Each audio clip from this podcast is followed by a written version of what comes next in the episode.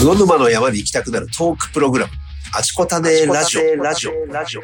あちこたねラジオは、魚沼トレイルコミュニティ、雪団のくにちゃん、じんちゃん、じゅんちゃんと、私、いっちゃんがお届けします。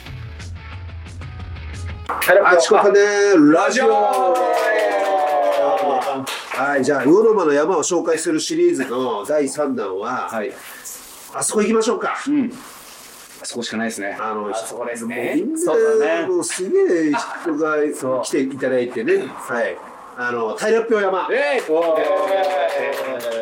ーはい。平良山のスペックは、えー、1983メートルね、あの田中陽樹さんのね、あの生まれた年と一緒ということなので、それで覚えやすいんですけどね、平良山は魚沼のね、苗場の方の向かいで、種川連峰のね、あの最後の、なんていうのかな、あの外れ、にあるんですけど、めちゃめちゃ人が多いですね。うん。はい。そうですね。そうだね。池の山いつ行っても、めちゃ混み。ねうん、でじゃあちょっとじゅじゅんじゅんちゃんから聞こうかな平良標などんな山ですか？どななんで好きですか？最高ですね。まず、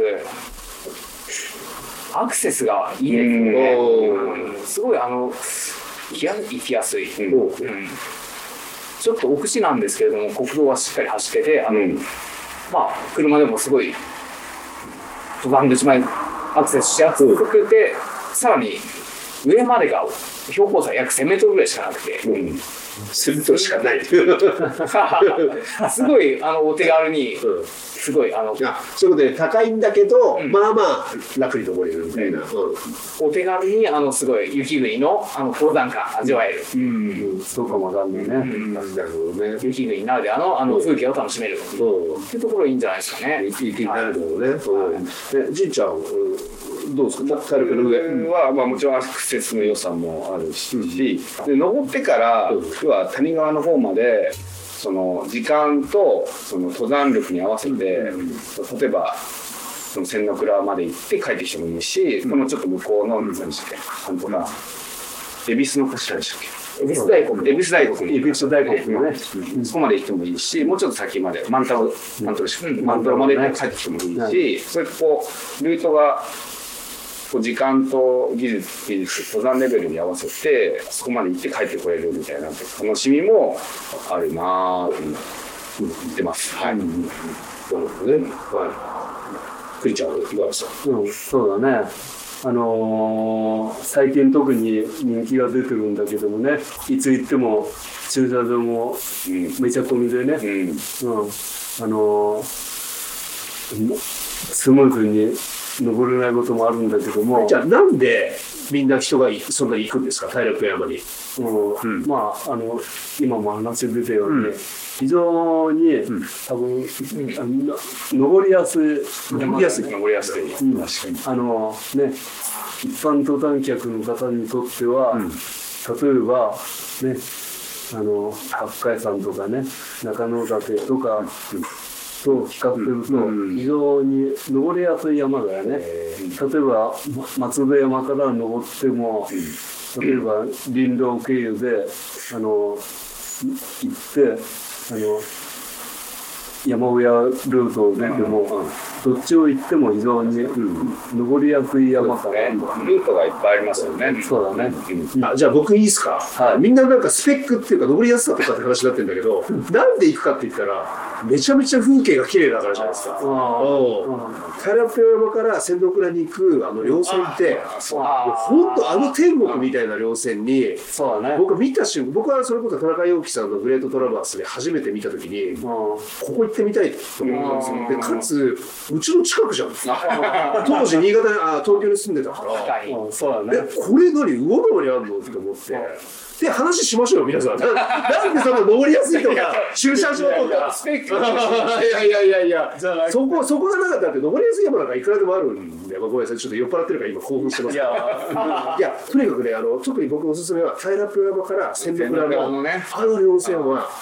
本当やばい。で、仙北倉から恵比寿大国行くともうちょっとね、うんあのガガチなあの登りなんだけど、もっと本当天ここ天国ですかと。うん。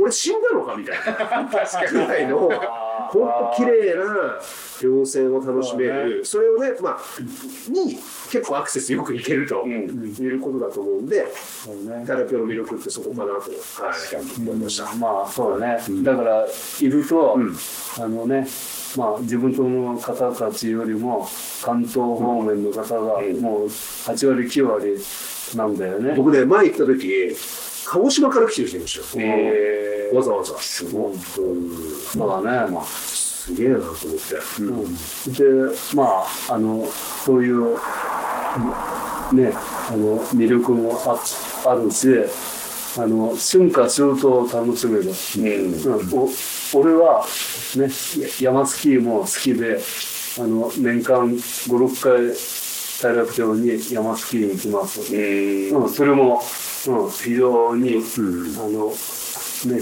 楽しめる山なんだよね、うん。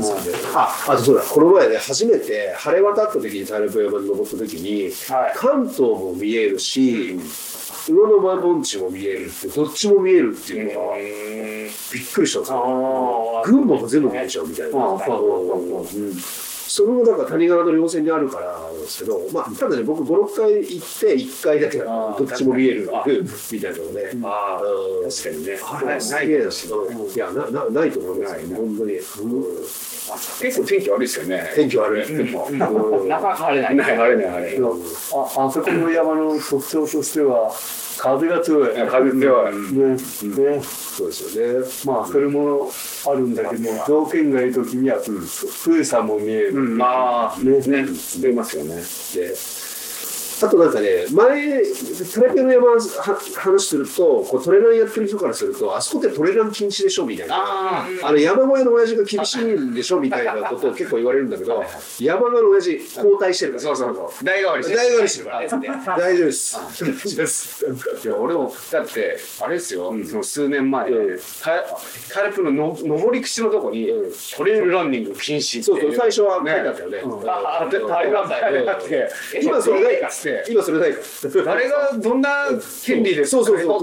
どういう権限なのかななんて思いながら。うんでも禁止だとそれを俺も疑問に思っててしばらくしたらあのお控えくださいみたいな感じになってましたけどねさすがにそこはくださいもかと思うけどそう。ちなみにね、あの、あの、平ピオ山の家っていうね家があるうんねあるんですけど、ちょっと下ったところかな、はい団長から。そこのドライカレーうまいっすよ。ああそうなんですかうまいですね。あの土日しか出ないのかな。めっちゃうまくて。まあ、ドライカレーがなくて平日に来ても、あの、カップラーメンとか食えるんですけど、普通にうまいですね。カップラーメンっていうかな、なんていうのかな、うん鍋でこうやると、あそこまでいい水場でね、水場あるんですね。やってね、いいですよね。あれなんか、その先代の方と、がかな、が一生懸命あからなんか弾いたっつってそう。話聞きましたえー、だとしたらすごいね。上のとこに沢があってそこからあそこに水を引いおでもその人がトレラン禁止だっつってね。難しいですね。そこのトレードオフみたいな。水飲みてえけど走っていっちゃダメみたいな。ことなんですね。って聞きました。ね、難しいですね。いい山ですよね、うん本当にすごい。うんなのでね、魚沼の山として、タルペ山、平平らに標識の京都。の山なので、ぜひ、あの、本当に苗場さんとのすぐ近くなんで、あの行こうと思えばどっちも行けるし、あの僕は、えっと、平ピオから谷川連峰全部下行って、あの越後長里の降りるっていうのをやりました、一日で。めっちゃ贅沢な、いいっすよね。ルートですよね。湯沢駅から車で20分ぐらいですか？30分ぐらい？うんそそんなもんですねはい全然ね東京からも全然3 20時間3時間で。まあ、なんならこの前千百は走って越後湯沢駅からあ平ピオまで あのあの走っていた人もいますけどね、うん。いやぜひねあの平ピオもね、そうね。あの来ていただきたいですし、雪団は、ね、もし来ていただくんだったら連絡いただければ、ね、あのご一緒したいなと全土を走ってなります。とはい。素晴らしい。大丈夫でしょうか。はい、じゃあぜひ来てください。はい。はい。ラッピオ待ってます雪団のあちこたねラジオいかがでしたか？これからも魚沼の山に行きたくなるトーク。くにちゃんの癒し魚沼弁とともにお届けします。番組をフォローいただけると嬉しいです。次回もお楽しみに。その一歩。あちこだねあちこだね